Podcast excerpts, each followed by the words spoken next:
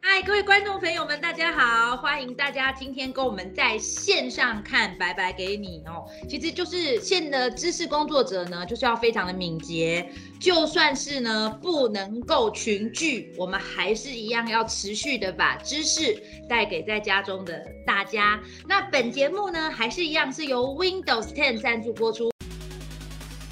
本节目由 Windows 10新世代电脑赞助播出。推荐你时尚轻巧的 Avita Essential，采用防眩光设计，搭配好打的键盘，让你长时间在电脑前打字写作都不用担心。超高 CP 值，小资首选，搭配 Microsoft 三六五，让你跟凯伦老师一样，能够轻松开启写作之路。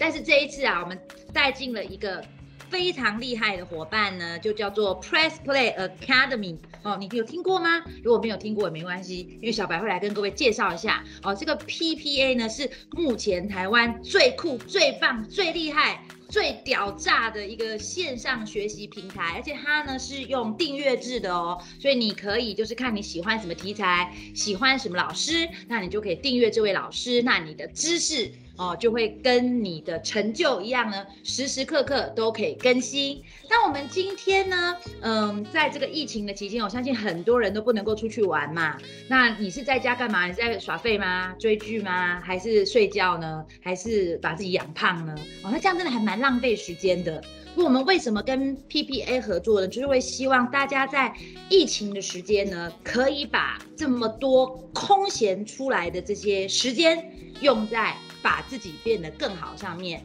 那我就在想哦，很多人呐，可能呢这段时间在家里会胡思乱想嘛，就会觉得说，哎，疫情结束之后，或许呢可以开始为自己的职涯或生涯做一些转换。那这个时候呢，其实你就会需要一个东西哦，叫做你的个人品牌哦，不然的话，谁会知道你在干什么？哦，谁会想要来找你呢？所以，我们今天就在疫情下哦，我们用 Teams 平台。做的第一集节目，就请到一位做个人品牌的达人少女凯伦，我们欢迎少女凯伦。嗨，Karen 你好。嗨，大家好，小白姐好。嗯，我是 Karen，然后很高兴有机会就是透过 Teams，然后第一次来就是分享我自己个人品牌的一些经验。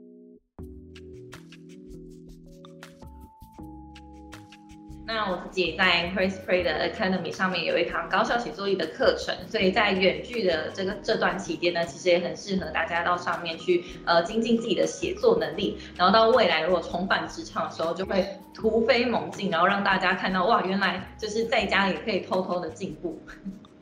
哦，其实写作力真的很重要哦，因为大家现在都在讲说远距，其实好像呢是让大家在团队的协作方面呢会有很大的一个困扰。因为可能就是大家都不能见面嘛，不像以前可能同事就在隔壁哦，卡卡画几下就可以哦，把事很多事情就瞧好了。那现在你可能会有很多的东西会需要透过 email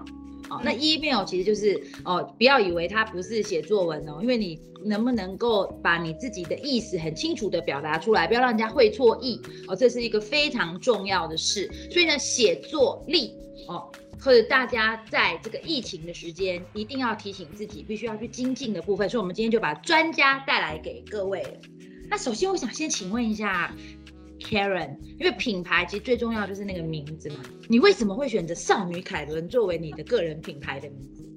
好，就是这故事比较久远。其实，在我一第一份工作的时候，我一直都是在媒体圈工作。那第一份工作是做社群小编。我在当社群小编的时候，那时候算是这个职业刚开始、刚兴起的时候。所以在媒体公司里面就有规定，每一个操作社群的人都要有一个自己的小编名字，然后让粉丝可以来追踪你。那以免说，可能我们就是做新闻行业，可能有时候是一些新闻啊，会有一些民众的不好的留言，那他会因为是你推的，他喜欢你，所以就会。去帮你护护保护你，就是会去呃讲一些比较支持你的话，所以呢，呃，小编就是希望可以有真人的感觉，不是只是一个编。所以当时呃当时年纪比较年轻，所以呢就觉得自己还蛮少女的。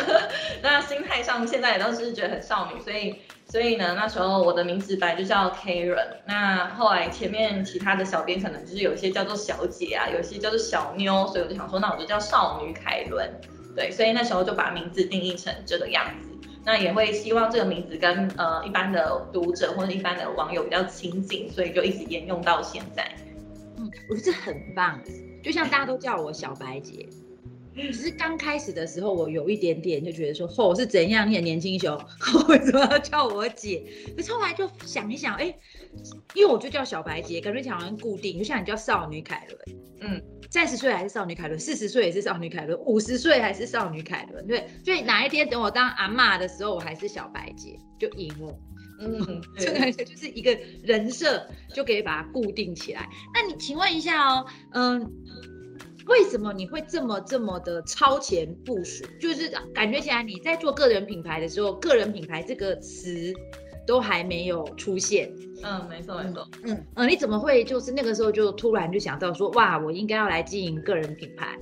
嗯，好，这其实我跟我正职的职业有一点关系。那我觉得这也是我比较幸运的地方。那成一开始是因为公司请我成立一个粉砖嘛，那跟现在可能要经营个人品牌的这个方式不太一样。可能现在你要经营个人品牌是，呃，因为你想要做这件事情，然后你先有一个品牌，你先有一个粉砖，然后让大家可以看到你，然后慢慢累积人气。那我那时候因为有正职工作的关系，所以。呃，我的小编有加上媒体帮我做声量，所以我就一直有留着这个粉砖。那那时候好的地方也在于说，离职之后就是这个粉砖还是属于我的，所以那时候有一度也是觉得说，这个粉砖我到底要做哪些事情，不知道该怎么样维持下去它的这个内容啊，或者是。呃，找到自己的定位，这是我大概在三四年前的时候也很迷惘的。那我一度也有想说，要把粉砖关掉，好好的就是做回我自己正正，就是可能现实生活中的事情。但是，嗯，那时候又觉得说有粉砖，然后要关掉很可惜啊，所以我就一直在找一个方向，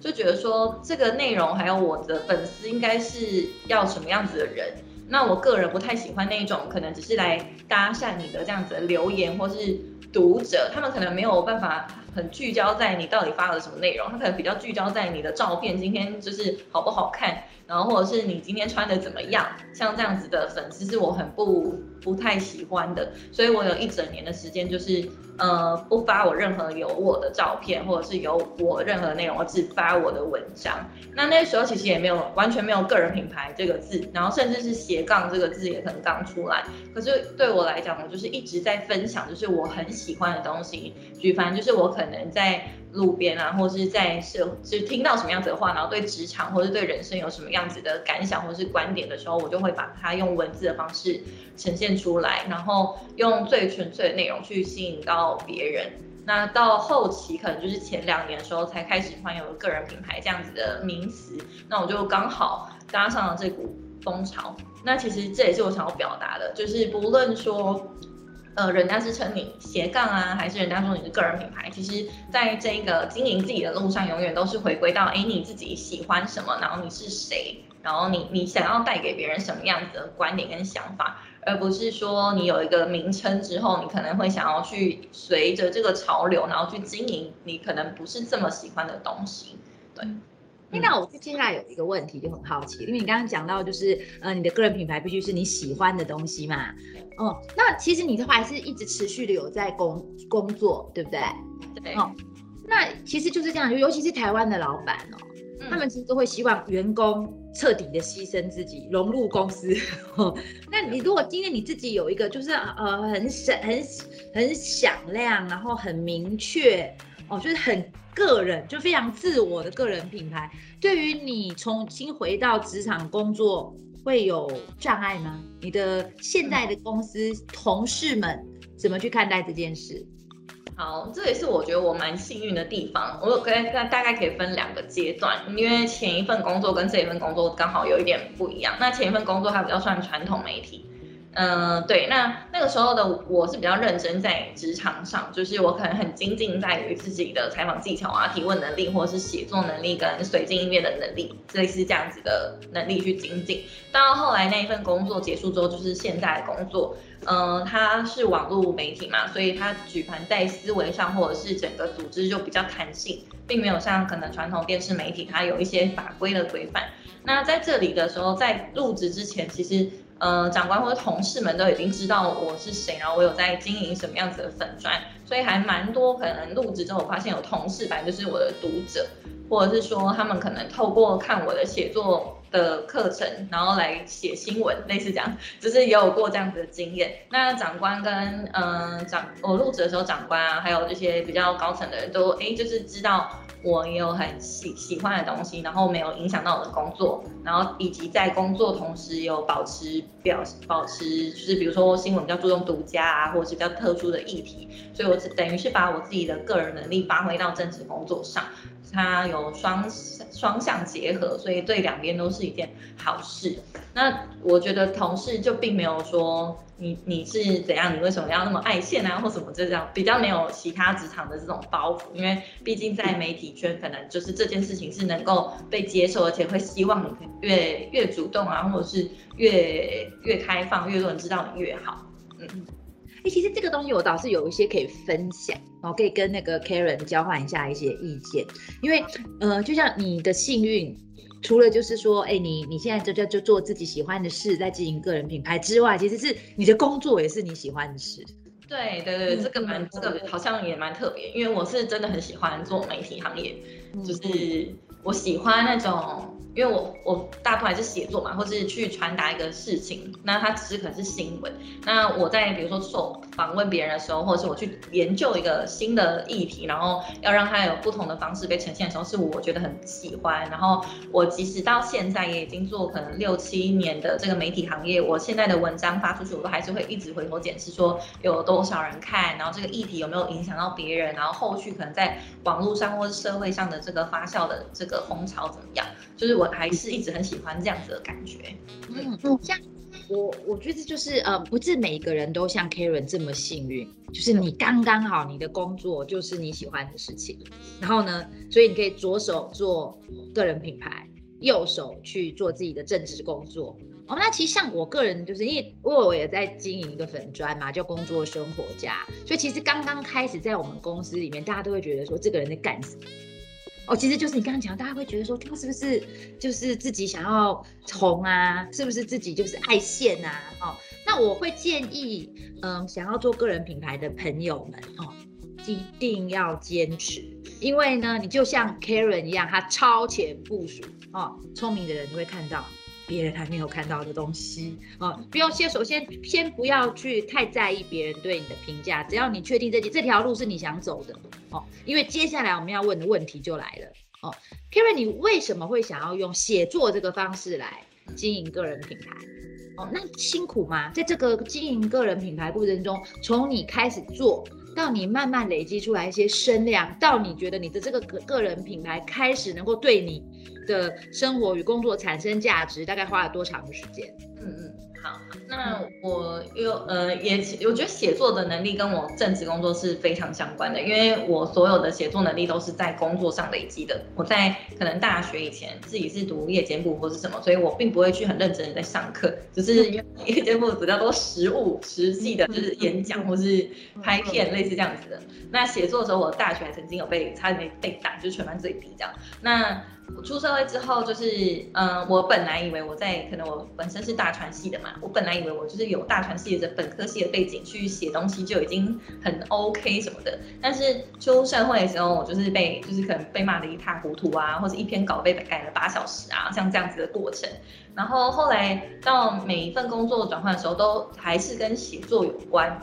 那我自己在第一份工作的时候有就是不太顺畅，然后有被霸凌的状况，所以我就不知道该怎么抒发自己的那种心情，因为我一开始是那种很不会用口语表达的人，然后我甚至就是反正我只要一讲到这件事情，我就会想要哭，所以我就一直没有办法用嘴巴讲出来。那我就是寻寻觅觅，可能就是在找自己是抒发心灵，或是放着我秘密的地方或者方式，所以就把它写下来。那我写下来的时候是把它发到匿名的平台上。那等于匿名，就是别人也不会知道我是谁，所以我就可以很安心的用写作的方式去抒发我自己的想法。那因为匿名，所以有蛮多网友可能有相同经验，就会有留言啊或是给你很多鼓励。所以在这个过程中，我大概嗯有一整年的时间都在匿名平台上面发文。发文之后得到一个肯定，然后我逐渐就觉得说，哇，原来写作这件事情很有趣。有趣的点是，就是我写完，我的心情也就这样子结束了，就是我不会再因为这些负面的情绪，然后纠结很久。所以举凡我可能现直到现在，我如果心情不好，我都还是会开始写文章，或是有什么感慨的时候，就是开始写东西。那呃，真正要被定义成个人品牌，或是被人家可能有看见，然后可能先后期有出书，是我觉得经历了时间蛮长的。一开始是公司里面叫我要写文章吗，比如说一天可能七篇、八篇、十篇，类似这样子。等一下，七篇、八篇、十篇的篇幅多长？对他就是平均大概七百字。天呐、啊，哇，吓死人了！八八七四十八，一天要产四千多字、五千字，哎，对对对对对对对对。没有错，这、嗯、其实我那时候没有觉得，我我是到最近也没有觉得说那个有什么样子，因为我的所有同事们都是这个稿量跟这个篇幅，然后速度也都差不多，所以我一直不觉得这有什么特别的。可能到后面可能参加社群，然后跟大家聊到的时候，他们才会突然觉得说，哎，怎么那么多？你怎么写那么快？然后我才惊觉说，哈，这个是一个很特别的能力吗？类似讲，我是这样归纳出来的。那从我开始匿名写到正式用自己名字写的时候，其实花了一整年的时间。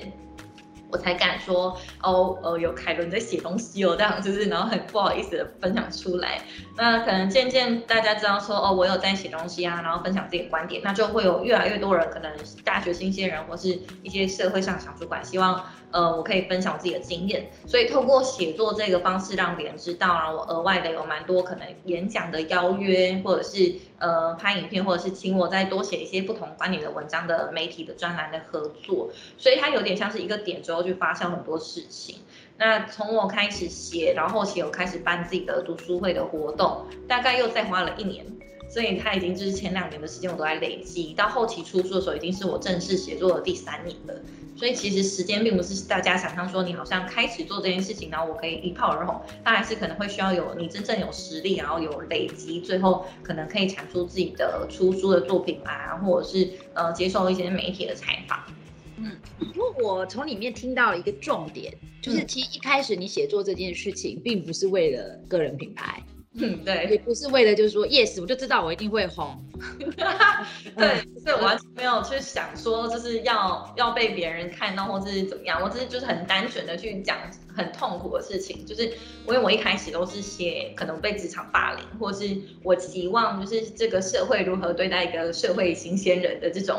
抒发，因为。因为我可能不像现在大学生，那时候我的大学也有一个快十年前了嘛，那那时候的资源可能没有像现在那么多，就是可能很多社群或者很多实习的机会是可以学生自己去争取的。我那个时候比较像是。呃，第一我可能不知道有很多资源，然后第二是我平平常可能就一定要去打工，白白天时候在打工，比较不像实习，或是我的个性比较没有那么开放，没有办法去主主动接触这些资源，所以就错过了，就是比如说大学前可能要先什么模拟面试啊，或是可能要先就是什么做履历，然后投递很多家这种。这种过程我是没有的，然后所以我是直到出社会才参加了可能第一场演讲，然后去听听别人怎么说，然后就也导致说，嗯，我可能在这段期间有就是已经没有已经丧失别人就是那么主动的东西，所以我也不知道说哦原来。原来我一开始在经营这件事情的时候，就是别人会喜欢，然后会对我有印象。我那时候就比较是纯抒发心情，然后把这些过程写下来，才知道原来这是很多人对于职场或者是可能出社会的确也都有被霸凌，或是不知道怎么讲自己、表达自己观点这种个性。然后越写就是越有很多人就是。回馈啊，或是按爱心、按赞的时候，我就会觉得很有成就感。然后就依照这股成就感，可能还有想要帮帮助别人的这种心情，就一直写下去。然后那时候甚至是呃，因为我还有正职工作嘛，所以我是下班的时候还会再写个三四篇的文章，然后就是很努力的去写。那你真的很爱写作哎。这就是可能，我觉得是有找到一个自己的动力。我可能如果说假设我起初没有受到很多人的鼓励的话，我可能不会爱上写作。我可能会觉得说，就是写这个很累，或是怎么样，就是会我会把它当成工作。但是写作现在对我来讲，就只是一个，它也不能说是习惯，因为它已经是我有养成的一个能力。它感觉就是对我来说是我生活的一个方式。就是我透过写作，然后呃表达诸如表达观点也好，或者是有机会可以开课跟大家讲讲我的事情，或者是什么样子，我觉得都我觉得很幸运呐，就是在刚好有一股就是寻找个人力量的这股想法跟呃潮流在世界上出现，不然以前刚开始写作写长文的时候都会被人家笑。小说现在还有谁在看长文呢？就是大家都拍拍什么一百四十个字的那种啊，或是短影音啊之类的，哪有人要看长篇文章？然后等到我写了两年的时候，开始大家就是写密点啊，或者写很多不同的类型的文章，然后开始要学写作，所以就觉得蛮幸运的。嗯，那你现在会不会很感谢那些曾经霸凌过你的人？因为他如果那个时候没有给你这样子的一个。压力与痛苦，可能就没有办法激发出你这样满满的一个写作能量，那就不会到现在让你就是有这样少女凯伦的一个品牌。嗯，对我我说感谢吗？我也不想感谢他们，因为那段时间 真的很痛苦。然后我可能只能觉得说，嗯，还好我有找到一个方式，然后这个方式又可以在对往后的我，就是现在的我，就是有一些不同的化学效应。因为如果说当年没有。呃，这么大的那种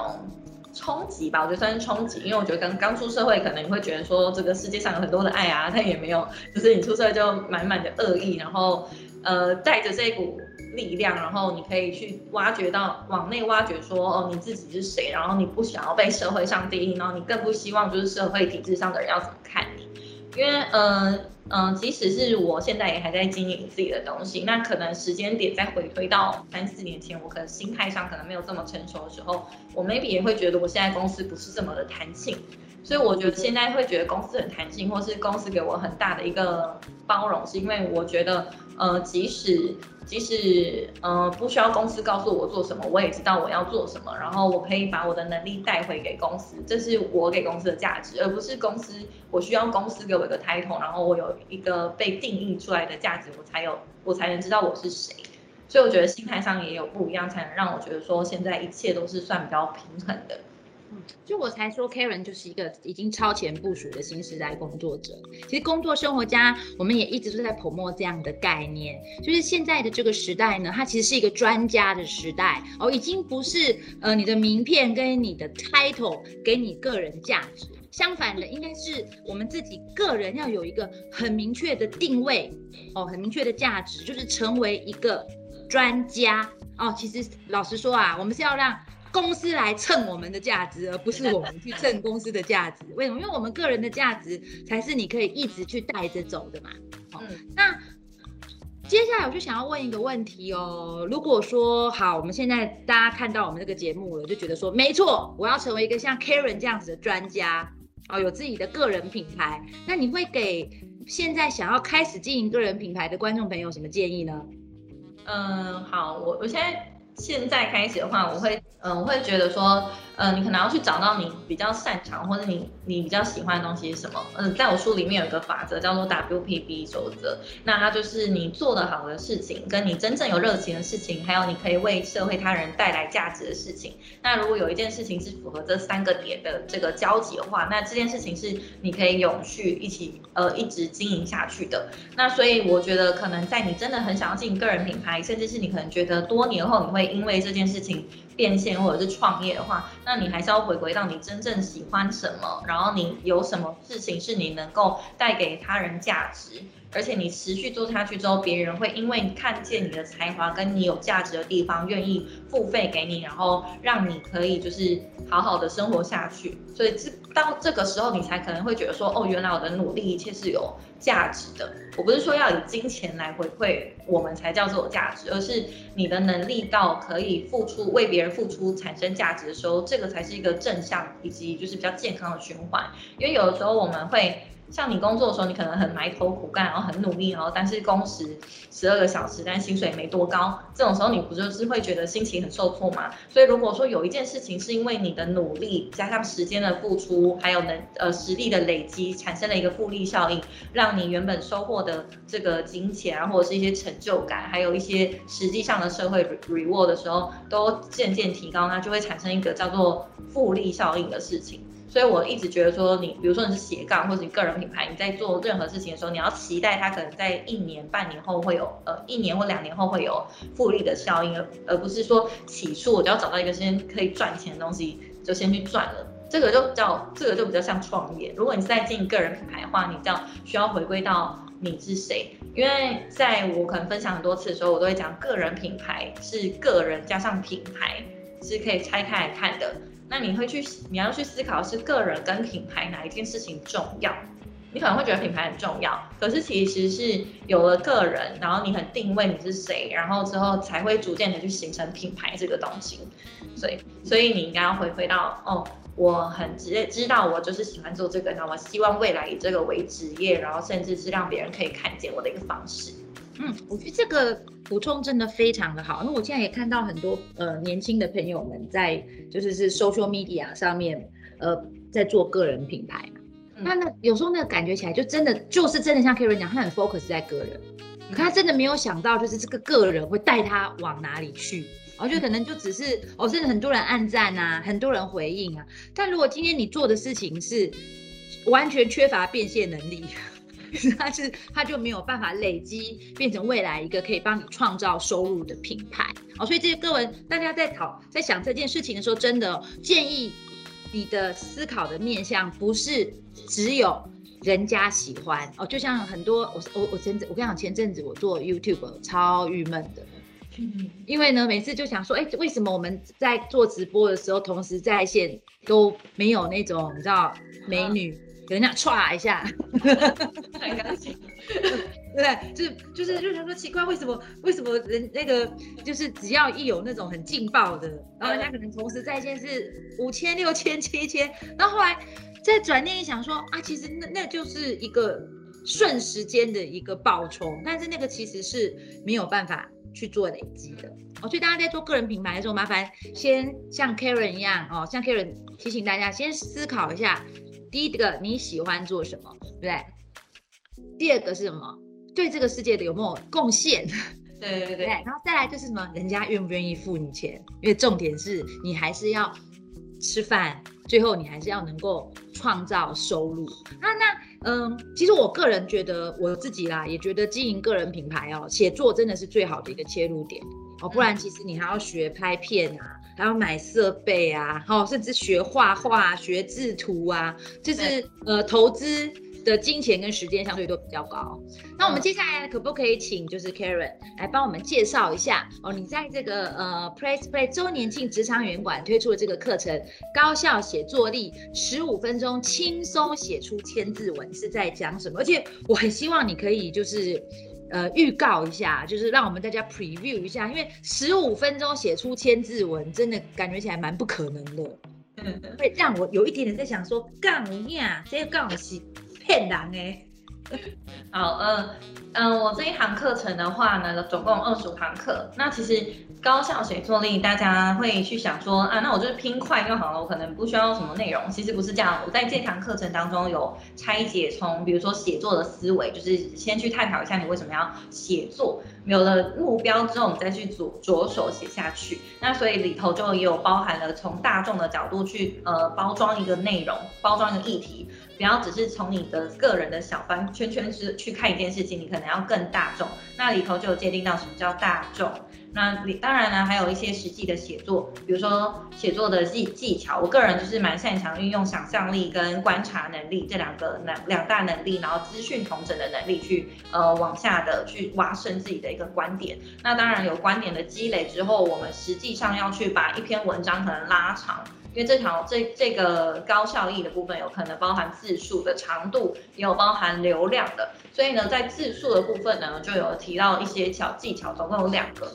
那这个技巧就包含了，如果你可能想要叙述一件事情啊，可能常常很多人的问题是，你觉得呃我词穷，或是我怎么写就只有一段，那我们要怎么把一段用呃叫做情境描绘法法的方式把它拉长？所以在拉长的时候，不是真的就只有凑字数这样子哦，是我们要透过情绪的抒发跟观点，还有就是你去谈到一些你自己细节的东西，然后把它呃变得感让人家可以看了之后感同身受的一些内容。再就是有更实际的，就是那种很细节需要去做文词转换的练习。比如说我在里头有提到，就是如果你你如何把一个字变成八个字，不同的字词，然后去转换，然后促进自己的思考。所以说这堂课它比较算是从思考，然后到实物，还有大量的作业搭配。跟最后希望你可以去社群上分享你这些文章，就是累积知名度，而不是单纯的只有在探讨怎么写，因为这不是国文课，这是一个从实际经验累积而来，然后教你如何在最后的时候达到你个人品牌，或是你真正想以写作去发想一件事情的这个能力的总体的培养。嗯，被你一说，我其实都想上了，因为我真的很好奇，怎么样一个字写成八个字。因为有时候，你知道，我这有时候，哎，真的，我觉得这个写作力哦，对，就算你不想要经营个人品牌，都会对于职业发展有帮助。我曾经碰过一个老板，他就告诉过我说，在写那个 pre 那个 performance review 那个呃表现，那叫什么啊？职呃表现的呃评量的时候，哦，职业表现平凉的时候，然后呢，他就说他至少都要四页 A4，那我就想四页 A4 写给安娜线，好，那假如果那个时候我就已经学会一个字变八个字，哇，那我就只要写半页就好了，直接就乘以八就变成四页的 A4，但其实那个内容是。差不多的，对不对？哦，所以这真的是一堂非常好的课。好不容易我们可以请到一个就是用写作来累积个人品牌的专家。那其实工作生活家的社团里面啊，就有非常多的朋友都是希望能够用写作的方式来帮自己擦亮个人的品牌。那我们这次我们还把这个大家的问题哦分成不同的呃受众哦。第一个第一呃第一个是有一个呃现在在读大学的朋友。他就问说呢，请问一下，呃，你刚刚有讲嘛，写作其实是需要观察力，然后其实你会需要很多很多很多的这个知识。那这这个在大学时代要怎么去累积多元的知识啊？嗯，好，在大学的时候，我觉得现在学生资源蛮多的，所以可以除了校内的社团啊，还有一些参赛之外。其实可以到外面的一些实际上跟社会人士做交流。那现在的社社会上的社群有分职业类型的，或者是说探讨一个主题，或是以一个品牌为主的这样子的社群。所以在大学时期的时候，可以去多接触不同的人，然后去累积自己的实力跟。呃，从不同的身上去看看，说你未来在一个职业上，你想要什么样子的生活方式，或者是你希望你可以接触到哪一类型的朋友，这件事情我觉得蛮重要。就是呃，除了多元知识之外，我觉得把朋友筛选一下也是一个很重要的事情。呃，我会这样讲，是因为我大学的时候，呃，有蛮多群朋友的，然后有一群是那种酒肉朋友，他们就是那种。呃，三十秒团，什么叫三十秒团呢？就是说，你只要说，哎，我们今天要去夜唱，然后三十秒内一定会凑一团出去的三十秒团，像类似这样。那可是，就是它对你实际上的人生，可能长远人生没有什么太大的帮助，所以你可能要去筛选一下自己的交友圈，然后从交友圈去累积不同的知识。那呃，更实际一点的话，就是大量的参加跟你自己。呃，本来类型或是科系不一样的比赛，像我虽然是传播系，但是我有参加过商业类型的 ATCC 的比赛，然后有去 A B C C，就是前二十名。那这是我可能在我本科系本来就本来是累积不到的东西，所以我去跨领域的学习，然后去累积自己的一些经验跟呃实力，然后再来认识不一样的人，从不一样的人的身上去。呃，比如说大大胆的提问啊，或是大胆的交流，互相的去聊天之后，你就可以去吸取到另外一个产业面或是另外一个领域的知识。嗯，对大学生的朋友们，，Karen 的建议，我们来稍稍微帮各位收敛一下。第一个就是呢，哈，筛选朋友，你。就是你身边跟你最亲密的五个朋友的平均哦，所以你想要做什么，你想要学习什么哦，让你就是打造这样子的一个朋友圈。那第二个就是，请你要主动积极哦，哈，做一些跨界的事情哦，在你年轻很有时间的时候呢，就勇敢一点，跨出你自己的领域去做更多不同领域的学习，那其实可以给你更多的收获。那第二个呢，就最大的族群就是上班族啦，哈。你建议是就是上班族在经营个人品牌的时候，应该要偷偷摸摸吗？还是应该要让你的老板知道呢？嗯，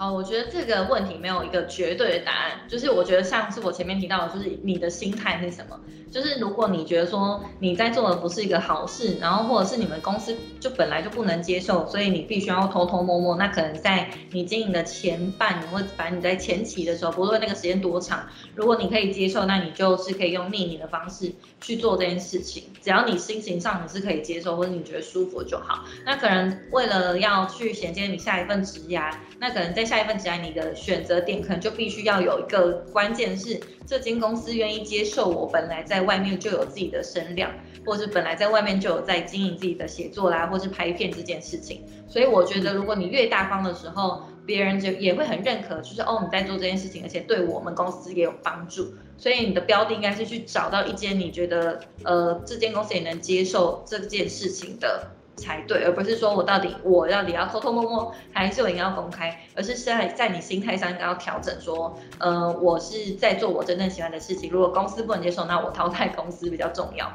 对，这个这个这个建议真的是太好了。其实每一个人都应该要培养自己，就是活在未来的能力。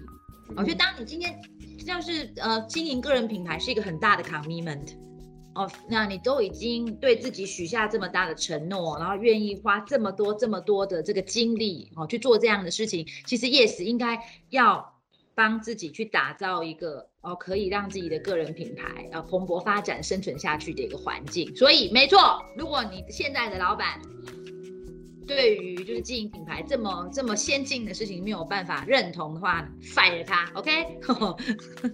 呃，那我们呢？第三个呢，就是呃，其实感觉起来写作这件事情真的是很文组啊，大家都会 PK 嘛，对，理组文组，对，大家讲啊，文组就是没有办法做工程师，赚不了钱。那理组的同学讲，哎，其实我也想要有个人品牌，哎，嗯，哦，可是我就只会 coding 啊，我很少写作啊。那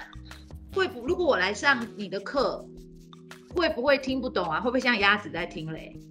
嗯，我真的觉得完全不会，因为我先讲一下，我高中是理组班的学生，然后到我我虽然是理组班学生，但是我那时候国文成绩也不错，然后到后来的话，嗯，其实我的课程里头，他从思想开始，就是我为什么要写作啊，然后写作能带给自己什么，然后以及就是写作之前应该要的必备几个功课或几个能力，那这些能力并不是说每个人都没有，或是要很专业，像理理工还要先去 coding 学 coding 这件事情的困难度。没有这么难，所以其实写作它可能，呃，也有一些很简单的方式，比如说我用呃语音的方式，然后就是语音讯息，然后录成文字，就转换成文字，这个也是一种写作的方式。所以其实写作并不是真正关于文字好不好，或者文词好不好，而是你有什么样子的想法跟观点。然后把它转译成另外一个表达方式，然后放出来给大家知道。所以它重点并不在于文字，而在于你有什么样子的观点，然后想象能力、联想能力跟资讯同整的能力。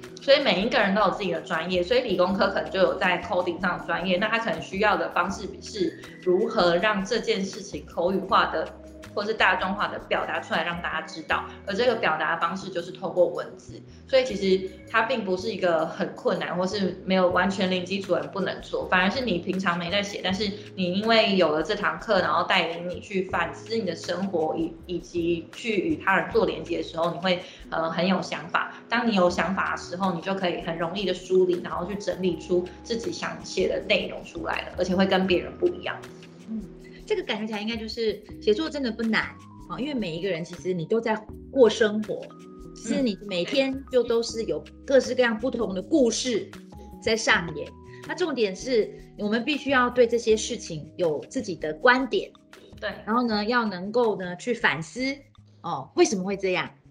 然后呢最后就是可以把